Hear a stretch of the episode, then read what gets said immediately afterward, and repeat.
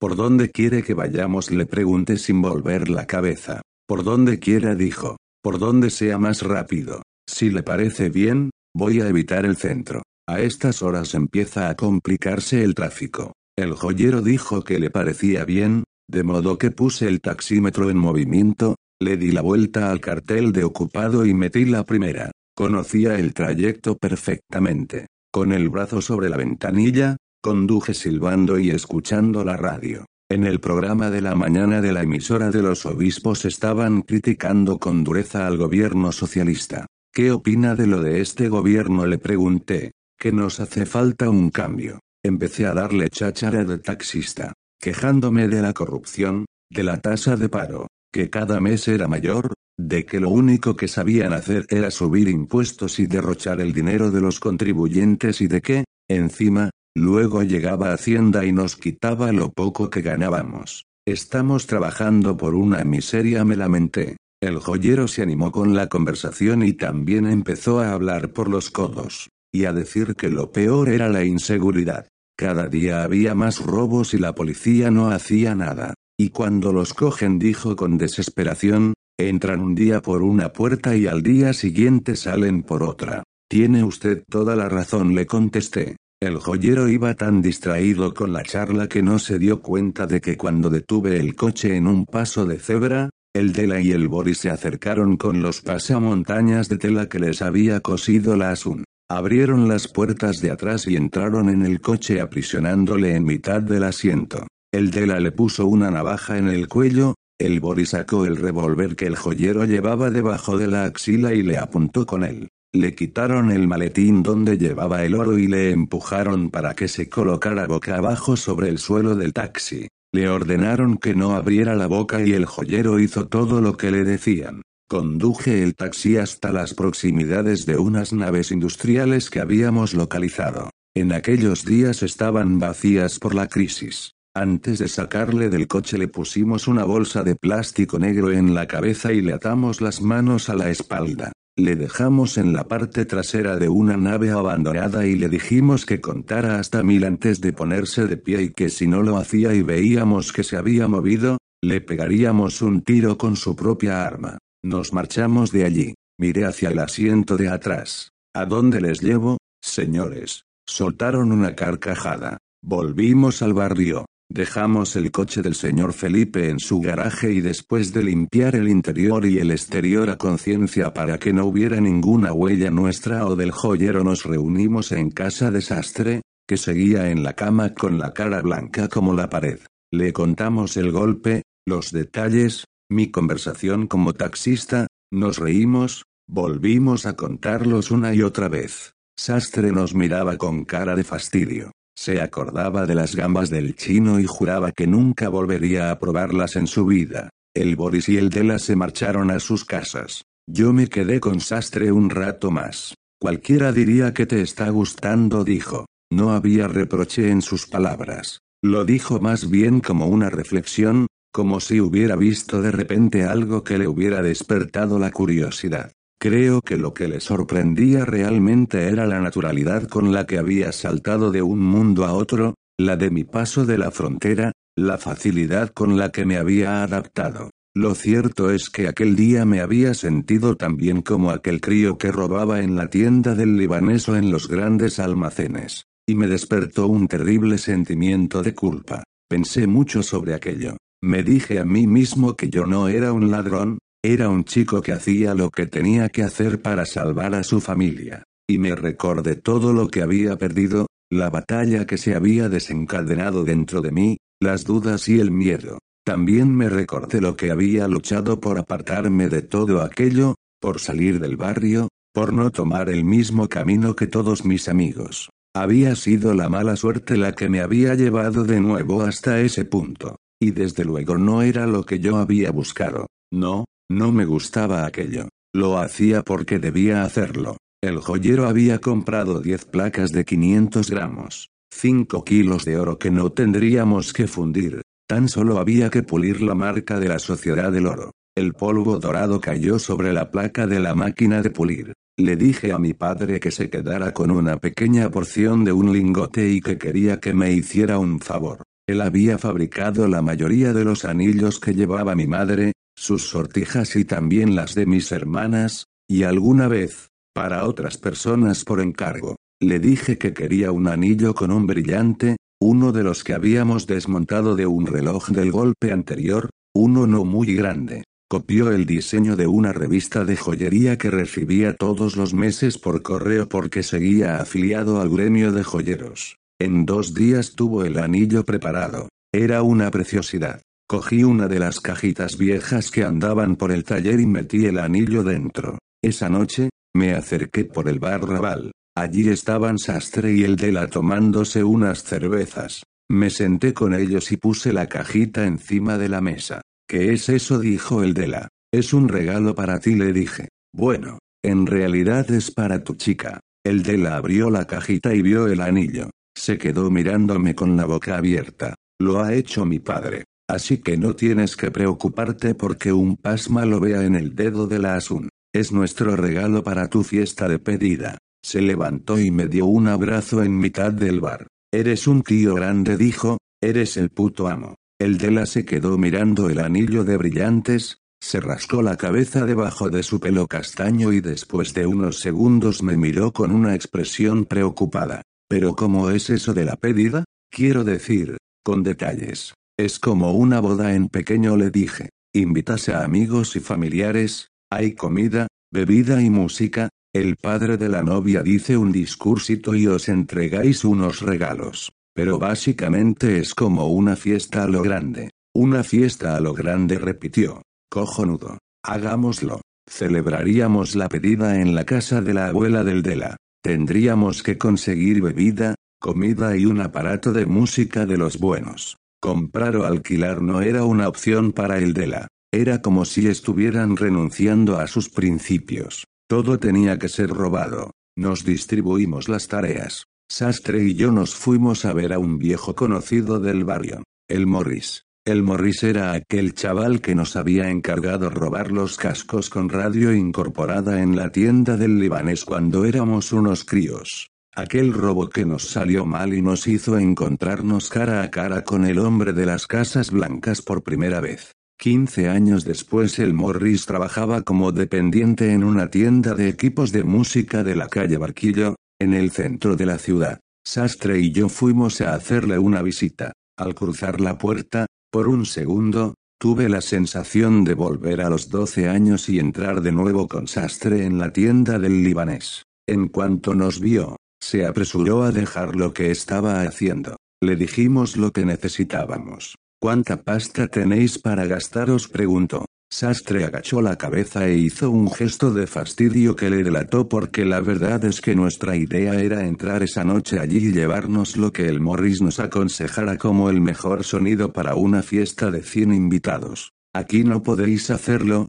que me buscáis un problema, tíos dijo en voz baja, que lo que roban nos lo descuentan del sueldo, los hijos de la gran puta. Oye, Morris, está bien le tranquilicé. No vamos a ponerte en un compromiso. No tenemos pasta, pero necesitamos ese equipo. ¿Sabes dónde podemos conseguirlo? A lo mejor lo tienen en alguna de las tiendas de por aquí. El Morris se quedó pensando un segundo. Se rascaba la cara, chasqueaba la lengua, movía la cabeza de un lado a otro, escarbaba con la zapatilla en el suelo. Nada, no sé qué deciros, dijo, dadme un poco de tiempo. Tío, la fiesta del Dela es este sábado, dijo Sastre. Te esperamos en una taberna irlandesa que hay a la vuelta de la esquina. Camino de la taberna le propuse a Sastre alquilar el equipo. No se lo diríamos al Dela para no ofender su sentido de la vida. Sería nuestro secreto. Al día siguiente le diríamos que íbamos a venderlo y no se enteraría nunca.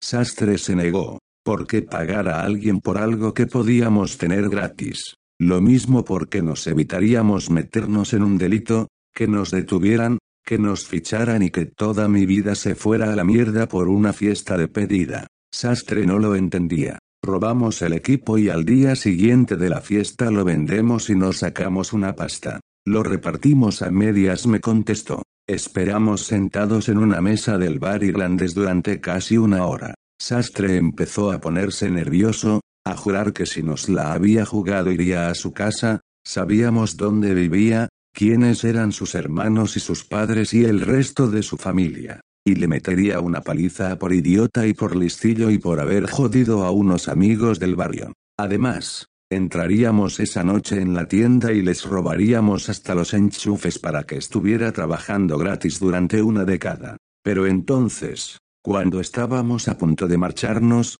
el Morris apareció. ¿Sabéis quién tiene un equipo que te cagas? dijo haciéndose el interesante. Los curas. ¿Qué curas? dijo Sastre, los del Vaticano. Los curas de la Iglesia de la Merced nos compraron el año pasado, cuando lo de la visita del Papa, cuatro bafles, un amplificador y un reproductor de la leche. Yo se lo instalé. Los tíos ponían música de misa a todo trapo. No sabéis cómo sonaba el totus tuus. ¿Y lo siguen teniendo? Me llamaron para que se lo montase y lo desmontase en Semana Santa. Pero el resto del tiempo lo tienen embalado en una habitación del sótano de la sacristía. Es un equipo que te cagas. Podéis hacer un concierto con ese bicho. ¿Sabes entrar en la iglesia? le preguntó Sastre. Podría deciros cómo hacerlo. Pero quiero una parte, le respondió el Morris. ¿Una parte de qué? El equipo es para la fiesta del Dela, ya te lo hemos dicho. Ya, joder, pero supongo que no se lo vais a regalar ni se lo vais a devolver a los curas. Es decir, que lo vais a vender. Quiero una parte. Y por si os interesa, tengo comprador. El Morris era un hijo del barrio. Aquel robo nos costó sangre, sudor y lágrimas. Los cuatro bafles medían un metro sesenta y parecían pesar una tonelada. Las escaleras de la iglesia por donde tuvimos que sacarlos hasta llegar a una especie de jardín trasero eran tan estrechas que a cada paso tropezábamos o nos quedábamos encajados. Cuando ya teníamos el equipo fuera de la iglesia nos tocó robar una furgoneta para transportarlo todo. Casi era de madrugada cuando volvimos al barrio. Estábamos agotados, sudados, hambrientos, molidos y con raspones y moratones por todas partes. Sastre conducía con la mirada fija en el cristal del parabrisas. Íbamos en silencio. Menuda mierda de noche dijo de improviso, deberíamos haber alquilado el puto equipo de música. Solté una carcajada. Las amigas de Asun decoraron el patio de la casa de la abuela del Dela con farolillos de papel banderitas de alguna fiesta del barrio que alguien había guardado y velas encendidas en las ventanas y en las mesas de hierro de jardín que habían instalado en los rincones del patio. Los amigos del Del habían limpiado la basura, las cajas de embalaje y la chatarra. Las piezas de aparatos y electrodomésticos roídas por el óxido habían desaparecido. Habían estado trabajando durante un par de días para que el patio estuviera despejado y ahora sobre los adoquines mojados y relucientes se reflejaban las llamas de las velas. Las paredes de ladrillo visto del patio lucían rojas con el reflejo de los farolillos. En conjunto el espacio se veía bonito, encantador, agradable, no parecía que estuviéramos en el barrio. El equipo, instalado por el Morris, Ocupaba dos ángulos del patio. La mesa de sonido estaba dentro de una de las infraviviendas junto a una de las ventanas y el Morris saludaba a través del marco abierto y controlaba la música como si fuera un profesional y no un dependiente de electrodomésticos. Las chicas del barrio, con sus vestidos vaporosos y sus zapatos de tacón, se habían maquillado como puertas, bebían tercios de cerveza en grupos y hablaban y se reían, sus novios, sus maridos, sus parejas o los tíos a los que se tiraban de vez en cuando se habían puesto sus mejores alas de verano. La mayoría vestía trajes de colores imposibles, marrones, beige, verdes lavados y camisas amarillas, rosas y corbatas de rayas. Algunos de aquellos hombres no se habían puesto un traje desde su primera comunión. Los padres del Dela y de la Asun bebían cervezas al lado de la enorme barbacoa de hierro fundido que habían instalado junto a una pared y donde la madera se quemaba y las llamas iban a empezar a quemarles los pelos de las cejas. A su lado se amontonaban dos cajas de chuletas de cordero y solomillos de buey que el Boris y el Dela habían robado en el supermercado de los grandes almacenes. Mientras, la madre de la novia se afanaba por ayudar a que todo estuviera listo. Sobre un par de mesas alargadas había boles y platos, cada uno de una vajilla, de tamaños, formas y colores diferentes, con ensalada de patatas, huevo y atún, boquerones en vinagre, embutidos, queso y jamón. Por supuesto, había un par de camellos que amigablemente se repartían la clientela y entraban en los cuartos interiores de la casa y cerraban sus negocios. Comida, bebida y droga. Una fiesta a lo grande. El padre del Boris, el viejo comunista, exhibía una sonrisa perfecta. Le enseñaba a todo el mundo sus nuevos dientes. A su lado, cogida de su brazo, estaba su inseparable mujer, el pelo corto, gafas redondas, una sonrisa simpática, que, en el pasado, le servía para eludir los controles de la policía política. Se acercaron a saludar y a preguntar por mi padre. Les dije que no había venido, que esas fiestas no le gustaban. Además, él siempre se acuesta muy temprano. La madre del Boris recordó a mi madre. Ella era más sociable y tiraba de mi padre para que acudieran a esas reuniones y él lo hacía por complacerla. Esa era la verdad. Al poco rato llegó Sastre, con su caminar bamboleante, la mano derecha dentro del bolsillo del pantalón del traje de un color gris brillante. Caminaba con Miranda cogida del brazo. Ella estaba muy guapa con un vestido de noche negro y un pronunciado escote. Se separó de su brazo y fue a reunirse con las otras chicas del barrio. Sastre se acercó a mí. Bonito traje le dije, ¿de dónde lo has sacado? Robamos un camión hace un par de años, dijo, y luego señaló con la mano a los chicos del barrio. Todos esos trajes son del mismo golpe. No hice ningún comentario, pero pensé que podrían haber elegido mejor la mercancía. En el patio se empezaron a agolpar los invitados, que ocupaban cada adoquín del suelo. Me parece que aquí hay más de cien personas, le dije. Una fiesta a lo grande. Entre los invitados había viejas parejas de jubilados, que llegaban junto a sus hijos, parados de larga duración, obreros de fábricas con expedientes de regulación de empleo viviendo a costa de las pensiones de sus padres, explotados en la economía sumergida. Los hijos de esos jubilados eran nuestros amigos, con los que jugábamos en el barrio cuando éramos pequeños. Algunos estaban casados y los veíamos empujando carritos de bebés, con otro crío pequeño de la mano, junto a sus parejas, vestidos con ropa de saldo de tres temporadas anteriores, y una expresión en sus caras de no saber cómo habían llegado allí. Es el acontecimiento del verano en el barrio, no se perderían una noche de comida y bebida gratis por nada del mundo. Vamos a buscar unas cervezas, le pregunté. Claro, me respondió con una sonrisa. Antes de que estos desgraciados se lo beban todo. El Dela estaba junto a la nevera con la puerta doble que había llenado de cervezas. Se le veía feliz. Llevaba un traje parecido al desastre, producto del mismo robo. Se había afeitado y tenía la cara rubicunda y los ojillos chispeantes. Nos dio un abrazo. Muy cerca de él, Asun sostenía al bebé entre los brazos y lo acunaba al son de la música como si estuviera bailando con él. Nos metimos en un cuarto donde sus colegas habían apilado las cajas y los bultos que antes estaban en el patio y en otras habitaciones. El espacio era estrecho para los tres. Sastre sacó unas papelas de coca y le dio una aldela y metió otra en el bolsillo de mi traje. Se abrió la puerta y entró el Boris. Hijos de puta. Os estáis escondiendo de mí. Nos metimos una raya y después salimos al patio entre la gente, los cuatro, con nuestras cervezas de importación en la mano. Se comió y se bebió y los vecinos del barrio comentaron lo bueno que estaba todo y se les veía felices con sus platos llenos de ensalada de patata y atún, el aceite de los boquerones corriendo por sus barbillas, los montones de chuletas de cordero que salían de la barbacoa y que devoraban con los dedos.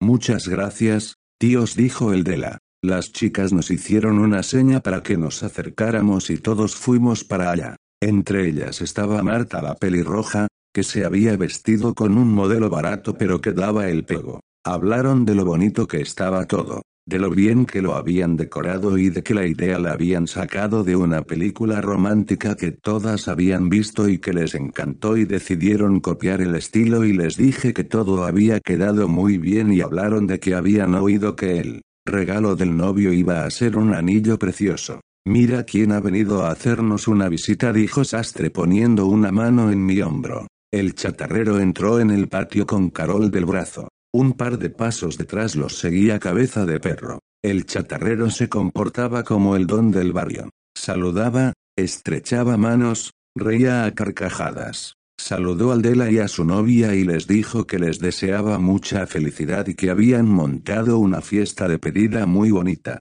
Cabeza de Perro les trajo unas copas de vino y todos brindamos por el futuro de la pareja. En ese instante, la música se detuvo y a través del micrófono, la voz del Morris pidió a todos los presentes que guardaran silencio porque llegaba el momento de la pedida. El Dela y su chica salieron de la mano al centro del patio entre la gente que aplaudía y silbaba. El Dela estaba bastante nervioso. Guiñaba los ojos y se reía tontamente. Había bebido mucho y se había metido casi un gramo. Puso una rodilla en el suelo de adoquines, sacó del bolsillo de la chaqueta la pequeña cajita, le dio el anillo de pedida y le pidió a la madre de su hijo que se casara con él. La Asun abrió la cajita y vio el anillo de oro con el diamante engastado que le había fabricado mi padre. Oh, Dios exclamó, es precioso y griega luego, mirando al Dela, le dijo, claro que quiero casarme contigo. Llevo esperando cuatro años. La gente se rió. Ella se lo colocó en el dedo para mirárselo y se escucharon aplausos y se besaron. La Asun se puso a llorar y eso hizo llorar también al Dela. Ella se volvió hacia sus amigas, la mayoría madres solteras, y extendió su mano para enseñarles el anillo. Gritaron y chillaron como un grupo de adolescentes excitadas. El Morris puso una balada y el Dela y su prometida bailaron en el patio ante la mirada de todo el mundo, entre sonrisas tiernas y ojos húmedos. Otras parejas se animaron y también salieron a bailar. El chatarrero se acercó y me dijo al oído que tenía que hablar un minuto con nosotros a solas. Le hizo un gesto con la cabeza a Sastre y nos metimos en un cuarto donde había una pareja morreándose. Chicos, sed amables y dejadnos solos les pidió. Cuando se marcharon, nos explicó que había estado cenando con su contacto, el que le compraba el oro, y quería saber si podíamos hacerle una entrega más antes del final de ese mes. Aún no he seleccionado otro objetivo, le dije. Tenemos que hacer las cosas bien. No quiero presionaros, contestó el chatarrero, pero deberíamos dar otro golpe lo antes posible. Puede comprar oro a mucha gente y lo que trato de hacer es que solo nos compre a nosotros. Intentadlo. A través de la ventana podía ver a Carol hablando con las amigas de la novia del Dela. Algunas habían sido sus compañeras de clase en el instituto. Una era cajera del supermercado, otra se había casado y tenía tres hijos, otra trabajaba en un puesto en el mercado. No estaban mal, aún tenían un polvo, pero Carol seguía siendo la chica más guapa del barrio. Le dieron conversación un rato, aunque después, con la excusa de ir a por copas o al baño, se metieron juntas en el interior y la dejaron sola. No quiero deciros cómo tenéis que hacerlo, pero quizá esta vez deberíais atracar una joyería. Una que tenga la caja fuerte llena de relojes y anillos de diamantes como el de la chica del Dela. Y quiero uno para mi mujer y otro para Carol. ¿Cuál de los dos quieres que sea más grande? le pregunté insolente. Sastre me miró sorprendido por la impertinencia. El chatarrero sonrió. Los dos iguales dijo, para que no discutan. A medida que pasaba la noche, los jubilados tomaron el camino de regreso a sus casas con el estómago lleno. Los hombres jóvenes dejaron sus chaquetas en los respaldos de las sillas o colgadas de las verjas de hierro de las ventanas y abordaron las botellas de alcohol. Las chicas se quejaron del dolor que les producían sus zapatos de tacón y muchas de ellas empezaron a caminar descalzas. En el equipo de música sonaban los temas números uno de las listas de éxitos del año 94. En las mesas, la comida había sido sustituida por botellas de alcohol, refrescos y cubos de hielo. Estaba sirviéndome una copa cuando Carol se acercó y me dijo que le pusiera un gin tonic muy flojito. Estás guapísima. Lo siento por la novia. No ha sido la chica más guapa en su propia fiesta. No creo que me lo perdone, dijo con una sonrisa. Has venido solo. Mi pareja ha decidido abandonarme en el último momento. Qué penita dijo inclinando la cabeza hacia un lado y haciendo un puchero con los labios. Era mi padre. Bueno, Seguro que cualquiera de ellas dijo señalando con la copa a las amigas de la Asun estará encantada de que la acompañes a casa esta noche cuando acabe la fiesta. No estoy muy interesado en acompañar a nadie a casa. Nos reímos un rato. Te cuento un secreto dijo. Había oído hablar al chatarrero por teléfono con unos nuevos amigos que por lo visto eran importantes y que traficaban con oro. El chatarrero le había explicado que lo enviaban a cajas fuertes de Suiza donde lo acumulaban y le ponían sellos falsos de autenticidad y probablemente nuestro oro ahora estaba durmiendo en una de esas cajas fuertes hasta que uno de esos hombres decidiera utilizarlo para tumbar la economía de algún país subdesarrollado y hacer un cambio de gobierno que favoreciera más sus intereses. Entendí las prisas del chatarrero por dar un nuevo golpe y sacar a la venta unos kilos de oro más antes de que llegaran las vacaciones. Podéis ganar mucho dinero, dijo Carol, mucho. Sastre se acercó. Creo que había bebido demasiadas cervezas o copas y que había ido demasiadas veces al cuarto de las cajas apiladas. El chatarrero nos ha pedido que te consigamos un anillo de diamantes. En serio dijo Carol con cierto tono de ilusión en la voz. No te hagas muchas ilusiones, guapa le dijo Sastre, también ha pedido otro para su mujer. Carol sonrió con decepción. Quizá por un segundo pensó que el chatarrero iba a separarse y que organizaría una fiesta tan bonita como aquella para pedir su mano. Quizá por un segundo se vio alejada del barrio, viviendo en un chalet de las afueras y conduciendo un descapotable. En ese momento odié a Sastre. Odié la crueldad que había demostrado. Odié que cada vez que se vieran, él tuviese que recordarle que todos en aquellas veinte calles solo la consideraban una puta. Lo mismo deberías irte un rato a tomar el aire, le dije. Sastre me miró durante un segundo con aire desafiante. Luego se dio la vuelta, se encogió de hombros y se marchó. Nos quedamos solos en mitad de la fiesta. El chatarrero y cabeza de perro habían desaparecido del patio. Déjame tu mano, le dije, Quiero calcular bien la medida. Le cogí la mano. Tenía unos dedos estrechos y largos, bonitos. Su piel era suave. ¿Qué te gustaría más? ¿Un brillante? ¿Un diamante? Sorpréndeme. Me gustó su respuesta. Nos tomamos otra copa. Oye, no tendrás nada para invitarme, dijo. Claro, le contesté, ven conmigo. Nos metimos en una habitación pequeña y estrecha, llena de muebles y trastos viejos. Sobre unas cajas apiladas puse mi cartera y con una de las pocas tarjetas de crédito que conservaba hice dos rayas y le ofrecí la primera a Carol, que aspiró, levantó la cabeza y me sonrió. Sus pupilas se dilataron y el verde de sus ojos casi desapareció,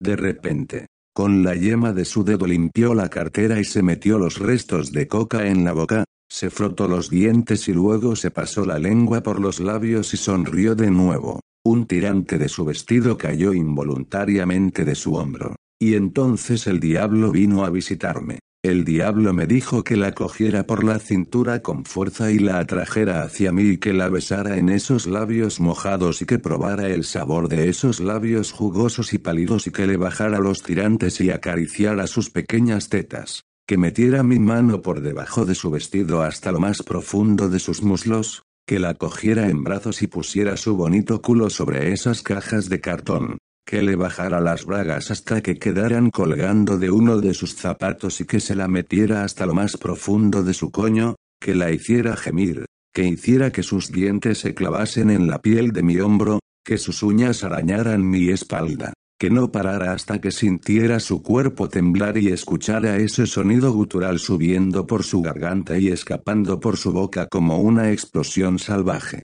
Era el diablo que venía a por mí y podía verlo en sus pupilas dilatadas. Creo que deberíamos salir antes de que te echen de menos, le dije. Ella dio un paso adelante y me besó. Noté su boca húmeda y saboreé el rastro amargo de la coca en su lengua y en sus labios. Le puse la mano en el culo y se lo agarré con fuerza. Le metí la mano debajo del vestido y empecé a subirla hasta que alcancé la goma de sus bragas y tiré de ellas para bajárselas. Ella detuvo mi mano y se apartó de mí. Yo también quiero follarte dijo, pero no va a ser esta noche. Se subió las bragas y se colocó el vestido. Y cuando lo hizo sentí que se hacía todavía más deseable. Abrimos la puerta, Un grupo de chicas salió de la casa y Carol se unió a ellas. Yo esperé un rato, di la vuelta a la casa por el interior y me quedé charlando unos minutos con el Morris. A través de la ventana vi que el chatarrero, cabeza de perro y Carol se despedían de la gente. Salí al patio. Ha sido una fiesta muy divertida, pero tenemos que volver a casa, dijo, y desplazó su mano hasta el culo de Carol y le dio unas palmaditas. Ya nos veremos, le contesté. Y piensa en eso que te he dicho, dijo, antes de que acabe el mes. Se marcharon. Sastre se acercó y se sentó a mi lado en un escalón de la casa de la abuela del Dela. ¿Qué coño hacías ahí dentro? me preguntó. Os he visto entrar juntitos. La invitaba a un tiro, le contesté. Antes te has comportado como un mamón. ¿Por qué? Cada vez que la ves tienes que recordarle que es una zorra, lo vas a echar todo a perder, dijo Sastre, lo vas a echar todo a perder. Estás borracho. Pero en el fondo durante unos segundos recobré un poco de lucidez. Ante mí apareció la casa de mis padres, que estaba en manos del chatarrero, y Carol, que era la chica del chatarrero, y sabía lo que ocurriría si se me ocurría meterme en sus bragas y él lo descubría.